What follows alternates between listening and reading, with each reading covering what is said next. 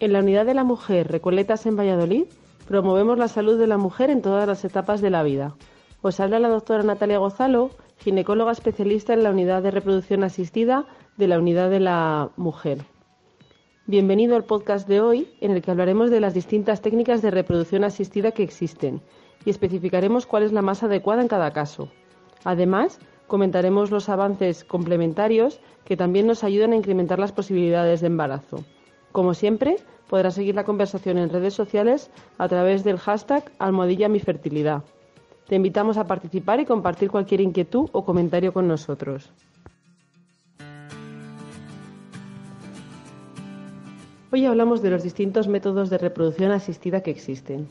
Cada situación clínica de cada mujer o pareja tiene unas necesidades concretas, pero el objetivo de todas estas técnicas es común, el nacimiento de un bebé sano.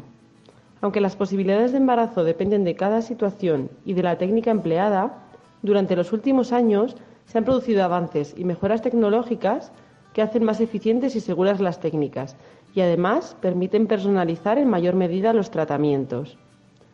Los tratamientos de reproducción asistida tienen distintos escalones de complejidad y los vamos a revisar de mayor a menor complejidad. La técnica más sencilla es la inseminación artificial. Consiste en facilitar la llegada de los espermatozoides al útero de la mujer mediante una cánula en el momento de la ovulación. La muestra de semen puede provenir de la propia pareja o de un donante. El éxito del tratamiento varía en función de la edad de la mujer y de la calidad espermática, siendo la tasa de embarazo en el primer ciclo entre un 15 y un 25%. Y a partir del cuarto ciclo las posibilidades acumuladas aumentan hasta un 50% con una adecuada indicación. Las tasas de éxito disminuirán con la edad. Dado que es un tratamiento sencillo, suele ser un procedimiento inicial al que se someten mujeres y parejas, estando recomendado para casos en los que haya una disminución leve del número de espermatozoides, problemas de movilidad o alteraciones en la morfología de los mismos. Además, puede sernos de ayuda en aquellos casos en que exista una dificultad para llevar a cabo relaciones sexuales completas la mujer presente trastornos leves de ovulación o una alteración anatómica o funcional en el cuello del útero. Se considera también en general la primera opción en el caso de mujeres jóvenes con causa de esterilidad desconocida. En un segundo escalón está la fecundación in vitro, que es otra de las técnicas más utilizadas y conocidas para lograr el embarazo. Consiste en la unión en el laboratorio de uno o varios óvulos con los espermatozoides, con el objetivo de obtener embriones que se transfieren posteriormente al útero de la mujer. En este caso tenemos dos alternativas, la fecundación in vitro convencional o la FIBIXI. La diferencia es que en la convencional colocaremos los espermatozoides próximos al ovocito, generando así un entorno óptimo para la fecundación, y en el FIBIXI se microinyectan directamente los espermatozoides en el óvulo. Sea cual sea el método, los casos a seguir en el tratamiento en la mujer serían los mismos. Como alternativa de estimulación a los ciclos clásicos tenemos la conocida como FIB suave o mini FIB, que cada vez tiene más adeptos ya que es un proceso más natural y fisiológico que reduce también las molestias y la medicación hormonal, aunque se reduce el número de ovocitos obtenidos por ciclo. Como tercera técnica de reproducción asistida tenemos la ovodonación, que es una fecundación in vitro pero con ovocitos de donante, es decir, una mujer de forma altruista dona sus óvulos a otra que tiene problemas de fertilidad. Estos óvulos son fecundados por espermatozoides mediante una fecundación in vitro y los embriones que resultan son los que se transfieren al útero de la mujer receptora. Esta es una de las técnicas más eficaces ya que se escogen los óvulos de mujeres jóvenes y sanas y además tiene la ventaja de que es un tratamiento cómodo para la receptora ya que no se debe realizar estimulación del ovario, sino solo habrá que preparar el útero para recibir el embrión y por ello la intervención es rápida y sencilla. Se recomienda esta técnica en casos sin función ovárica por menopausia precoz, en aquellas mujeres que tienen una función ovárica insuficiente o anómala o en aquellos casos en los que hayamos tenido fallos repetidos con otras técnicas de reproducción asistida. Por otra parte, encontramos la adopción de embriones, una alternativa que cada vez está más extendida y es similar a la ovodonación, pero la diferencia es que en este caso son los embriones los que son donados a parejas o mujeres receptoras. En este tratamiento, la mujer acoge los embriones donados por otras mujeres u otras parejas que han sido sometidos a técnicas de reproducción asistida. Este proceso se recomienda en aquellos casos en los que se desea un tratamiento de reproducción sencillo, haya habido fallos de otros tratamientos, etc.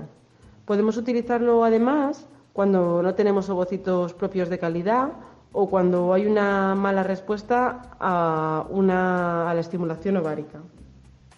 Además, lo podemos considerar una opción en aquellas mujeres sin parejas o parejas del mismo sexo como alternativa a los tratamientos con donación de semen.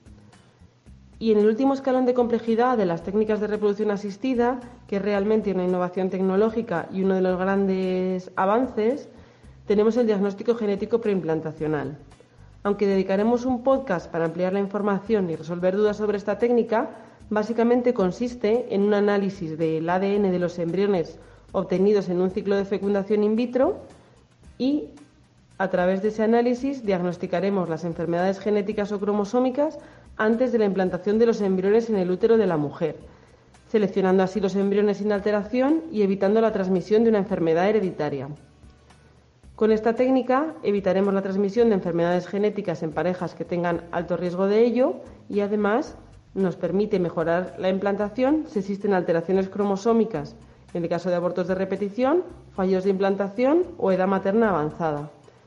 Esta técnica también se conocía en sus inicios popularmente como bebé medicamento, ya que se puede utilizar con fines terapéuticos a terceros, seleccionando embriones compatibles con un familiar de primer grado que padezca una enfermedad que requiere un trasplante de células de cordón o de médula ósea.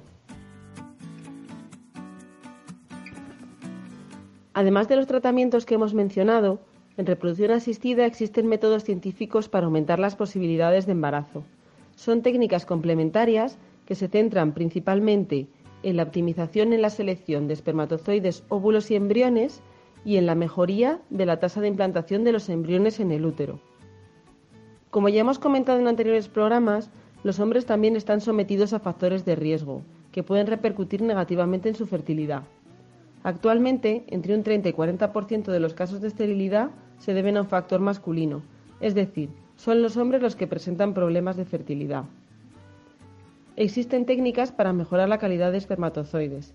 Por ejemplo, tenemos las columnas de anexina o MAX que permiten la selección de los mejores espermatozoides con el objetivo de mejorar la fecundación y la calidad de los embriones.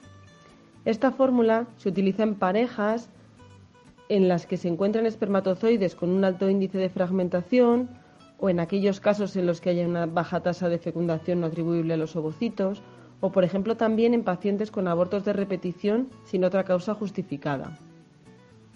En el caso de que los hombres tengan problemas a la hora de producir espermatozoides en el eyaculado o no se puedan extraer muestras de semen, existe el método TESA, que es una técnica complementaria de reproducción asistida que consiste en la extracción de los espermatozoides directamente del tejido testicular de los hombres mediante una pequeña cirugía.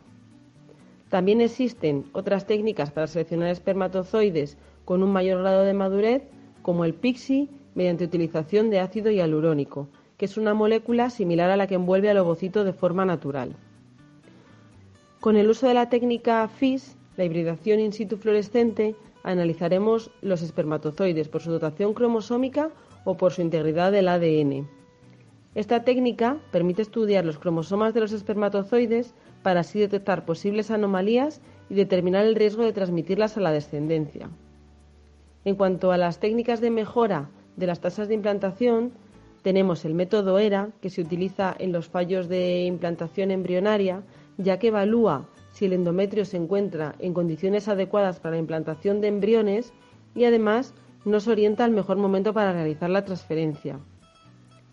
La eclosión asistida o hatching facilita la implantación del embrión en el útero, aumentando así las posibilidades de embarazo.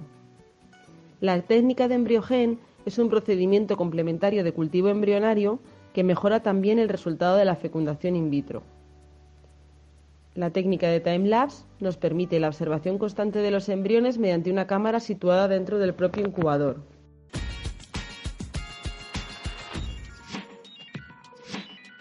Llegamos ya al final de este programa. No dudes en unirte a la conversación a través del hashtag almohadilla mi fertilidad en redes sociales Como siempre, en nuestro blog encontrarás una guía completa sobre fertilidad gratuita que puedes descargar y consultar cuando quieras.